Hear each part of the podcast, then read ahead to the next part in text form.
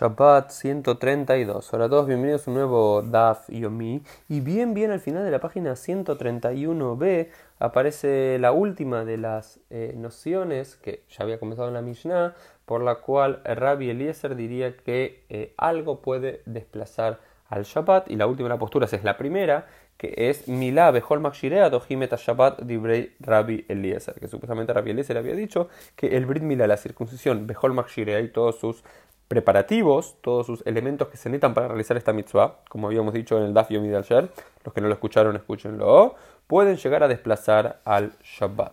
Y luego lo que trata de hacer toda esta quemara es encontrar la lógica o cuál es la fuente que se permite desplazar el Shabbat, lidhot, desplazar el Shabbat para hacer el Brit Mira. Por supuesto que van a determinar que todos los makshirim, todo lo que es las cuestiones previas que se pueden no hacer en Shabbat, por ejemplo, traer el cuchillo o la tijera para realizar el Brit Milá, se lo puede traer en la víspera de Shabbat, no hace falta cargarlo en Shabbat. Entonces eso se debería hacer en Shabbat. Y preparar en sí eso con metal, pasarlo por fuego y más, por supuesto que se debería hacer antes de Shabbat y no se puede hacer en Shabbat.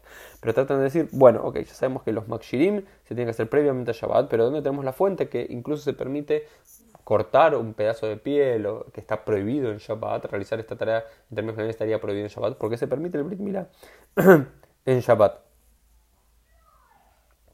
Eh, primero habían dicho que eh, el Brit Milá, a diferencia de todos los demás, no debería tener esta lógica. ¿Por qué? Porque, por ejemplo, si no tocamos el shofar en, Shabbat, se pasaría el Sman, ¿sí? A Bar Batla, ¿sí? Es el concepto final eh, que si se pasa el tiempo queda anulada esa mitzvah. Por ejemplo, si no tocamos el, shofar en Shabbat, según la postura de Rabbi aunque no lo hacemos en la de uno ya tendría que esperar hasta el próximo año y ya perdiste la oportunidad para cumplir la mitzvah. Lo mismo sucedería con el lulav, lo mismo sucedería con la matzah, lo mismo sucedería con el shtei alejem en Shabbat, lo mismo sucedería con la sukkah. Si no lo haces, entonces por eso sería la lógica, entre comillas, de Rabbi para permitir realizar incluso los preparativos de esa mitzvah para que esté listo.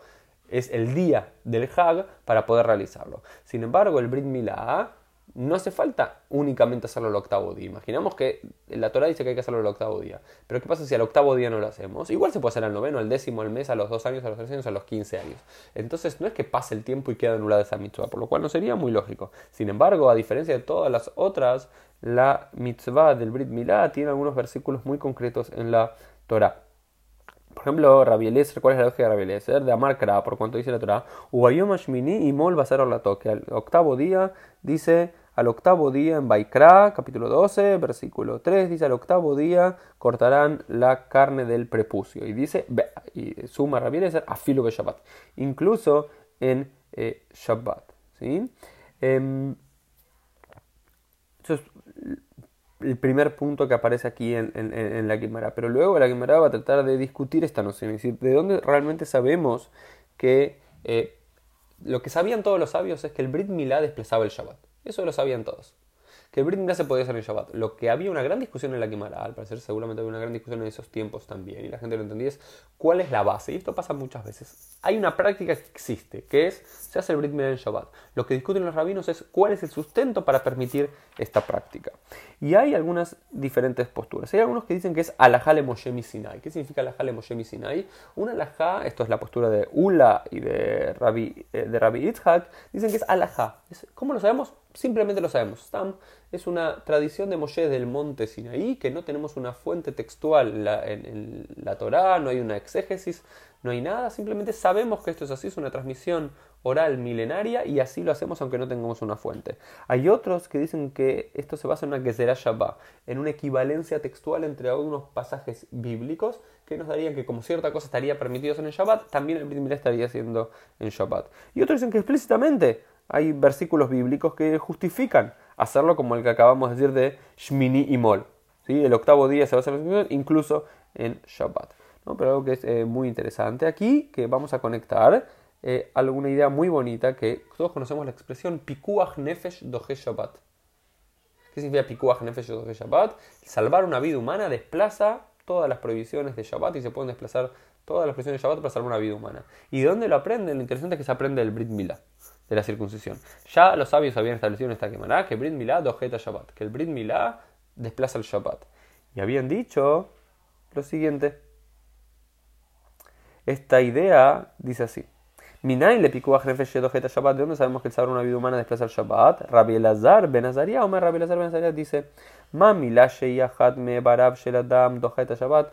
Tal si en el caso de que el Brit Milá que trabaja sobre un solo eh, miembro del cuerpo humano desplaza el Shabbat, Calva Homer, incluso mucho más, le picó a Hnefesh o de Shabbat, que el saber una vida humana desplaza todo el Shabbat. Es, si hacer una pequeña operación, hacer algo en Shabbat, que sería el Brit Milá, sobre un solo eh, miembro del cuerpo humano, que en este caso sería el pene, el prepucio, desplaza el Shabbat, cuanto más salvar a toda la persona, en todo su cuerpo, podría desplazar el Shabbat. Esto es una de las lógicas muy interesantes que aparece aquí en la Gemara. Y luego, durante todo el resto de la página especial, la página 132b, se va a tratar de eh, establecer una alajá bien particular, que es, había un lota hace, una mitzvah negativa de la Torah, que era la siguiente, que si una persona está afligida de tzar, Tzar'at, que es esta enfermedad cutánea, que muchas veces decían que era lepra, pero debe ser otro tipo de enfermedad cutánea, si una persona estaba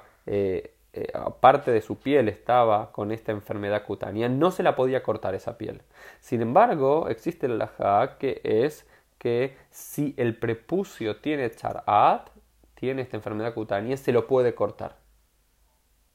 Eh, ¿Por qué? Porque el mandamiento positivo del Brit Milá tiene mayor peso que el mandamiento negativo de prohibir la, la remoción de la piel afligida por este char'at. ¿Sí? Acá lo dice muy claro. Milá dojet zarat ben bismaná ben eh, El Brit Milá desplaza al zarat a esta prohibición de no cortar la piel afligida con una enfermedad cutánea en su momento bismaná, que significa el octavo día, ben shelo bismaná, incluso si no es en el octavo día porque se tiene que hacer de otra forma.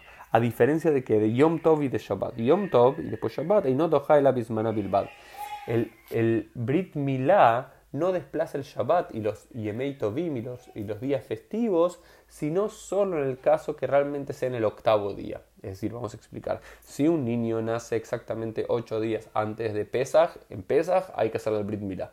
Todos los preparativos se hacen antes, pero el Brit Milá se hace en Pesach. Si un niño nace en Shabbat, a la semana siguiente Shabbat mismo se tiene que desplazar. Eso se llama Bismana, en el momento justo porque se cumplen los ocho días y ya tanto en el Génesis 17 como en Baikra se había dicho la importancia de hacer la circuncisión al octavo día. Sin embargo, por cualquier motivo, que el niño nació con menor peso, con una enfermedad y demás, y se entendió que no se debía hacer el Brit al octavo día por cualquier motivo, los padres se olvidaron y demás, ahí sí, cuando se registra para hacer el Brit Milá, no se puede hacerlo en Shabbat ni en Yom Tov. Shabbat y Yom Tov es solo la cuestión es cuando es al octavo día.